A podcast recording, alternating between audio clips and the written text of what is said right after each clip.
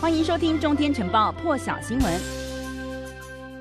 这个美国总统拜登呢，和南韩的总统文在寅在华府是举行了面对面的峰会，也针对了北韩的核武发展呢，一起表达了关切。拜登是表示呢，他会在对的情况之下和北韩领导人金正恩来会面。而今天呢，美国国务卿布林肯则是在这个美国 ABC 的这个电视台节目上说呢，我们还在等着看这个平壤当局是否真的很想参与这场交涉。现在呢，就看看他们怎么做。布林肯也说，我们达成了这个朝鲜半岛非核化目标的最佳机会，就是在外交上头来和北韩交涉。其实过去呢，美国前总统川普的任内哦，已经几次透露他和金正恩是好朋友，更曾经跟金正恩三度召开会面。只是从川普下台，拜登上任之后呢，这个北韩就拒绝美国的外交磋商呼吁。所以呢，这一次在这个美韩峰会之后，北韩接下来会有什么动作呢？也引发了各界的关注。那么这一次文在寅的访美行程呢，也被媒体抓包，出现了不少尴尬时刻。在美国总统拜登二十一号呢，他在白宫颁发荣誉勋章给一名九十四岁的前陆军上校帕克特，嘉奖他在韩战时的英勇表现时呢，这个时候南韩总统文在寅其实也在场观礼。那《纽约时报》就指出呢，这个拜登当时演讲时就讲到说。南韩总理特别来此观礼，证明呢，这个南韩人民是没有忘记韩战。他误称文在寅是总理，但其实大家都知道，文在寅是南韩的总统，并非总理。南韩总理呢，其实另有其人，叫做金富谦。因此呢，拜登就被媒体抓包啦，说他只是这是他不到二十四小时里头发生的第二次口误了。因为在这之前呢，他发表针对以巴停火的演说时，当时也误称这个以色列的总理纳坦雅胡为总统，那么七十八岁的拜登呢，是美国史上最年长的总统。每次发生口误事件呢，我都常常引起怀疑，说是不是他的健康亮起了红灯呢？也常被批评者拿这件事情来嘲讽。今年三月，拜登在一场这个公开谈话当中呢，也把自己的副手贺锦丽称为总统，当时就引发了各界议论。讲到贺锦丽呢，无独有偶，就在这个文在寅被拜登叫错为总理的同一天，美国副总统贺锦丽呢也和文在寅来碰面了。但是有镜头拍到贺锦丽跟文在寅握手之后呢，竟然是立刻用手往裤子上面抹了一下，结果引发南韩网友不满，批评说呢，这简直就是外交失礼。一个小小动作被媒体放大，争议呢持续在网络上头延烧。有南韩媒体就说，这个这是呢这个官方仪式当中非常。罕见的场面。另外，网友是讽刺的说：“是文在寅手汗太多了吗？怎么会出现这样的场面呢？”被许多南韩民众痛批是外交失礼，太过分了。接下来要关注到是国际间的疫情了。在马来西亚呢，最近这个染疫人数激增，二十三号通报新增有六千九百多起的确诊，创下单日新高。而确诊总数呢是累计突破了五十一万例，死亡数达到了两千两百四十八人。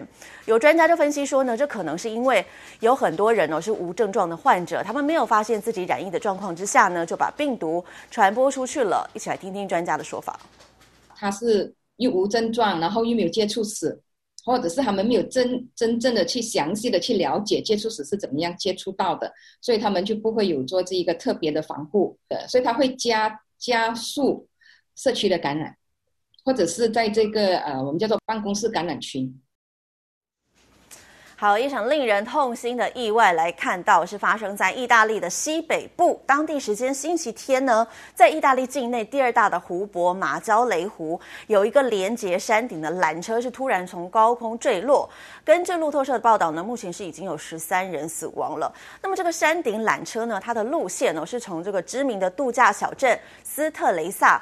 载着游客呢，到这个海拔一千四百九十二公尺的莫塔罗纳山的山顶，车程呢大概只有二十分钟左右。但事故发生之后呢，当局也在推特发文表示，这个马焦雷湖的缆车发生严重事故，山难救援还有其他的救难小组呢是已经抵达到了现场。另外呢，当局也派出了两架的救援直升机。但是因为呢，这个缆车哦是从大约海拔三百公尺处坠落到了这个树林里头，所以导致整个救援的过程。相当困难。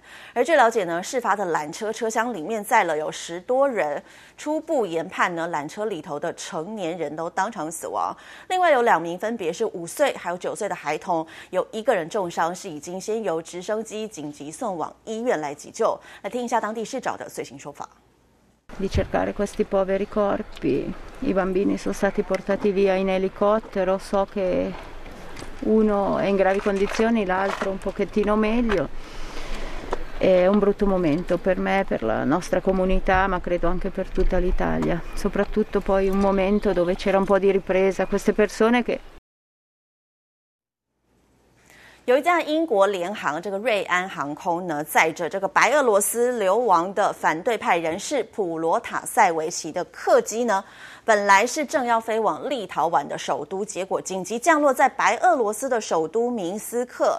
根据美国华盛顿邮报的报道呢，白俄罗斯的当局是要求说，这一架从瑞典起飞的瑞安航空客机呢，要降落在白俄罗斯的首都，原因是传出机上有炸弹威胁。让这个瑞安航空是表示。说呢，上头哦载着有一百多名的乘客，在他们接获了白俄罗斯航空交通管制员的通知，说这个机上可能有安全威胁之后呢，他们就按照指示降落在了这个明斯克的机场。那么白俄罗斯的当局呢，也是立刻派人登机检查，但是。并没有发现任何炸弹。随后呢，这个飞机是已经在今天台湾时间凌晨两点半左右呢飞抵了立陶宛。只是呢，现在有这个反对派人士跳出来指控说，他们呢说这个白俄罗斯当局只是要逮捕普罗塔塞维奇的一种手段。有媒体就报道说，警方登机逮捕了这个普罗塔塞维奇。对此，欧盟也表示了这个全机乘客的安危呢要为白俄罗斯政府试问，也暗示要白俄罗斯呢赶紧释放普罗塔塞维奇。而欧洲理事会的主席米歇尔则是表示呢，他们会在这个五月二十四号的峰会上讨论制裁白俄罗斯。北约组织也提出了要求，要调查这起事故。白俄罗斯呢，其实在去年夏天就爆发了有反暴政的示威，许多民众都很不满总统卢卡申科操控选举，令他得以第六次连任总统。但是呢，官方是不断的打压这些示威，而普罗塔塞维奇呢，也因为揭露警方暴力，被当局列入了涉及恐怖活动的个人名单。传出呢，他被捕之后恐怕会面临死刑。更多精彩国际大师，请上中天 YT 收看完整版，也别忘了订阅、按赞。加分享哦。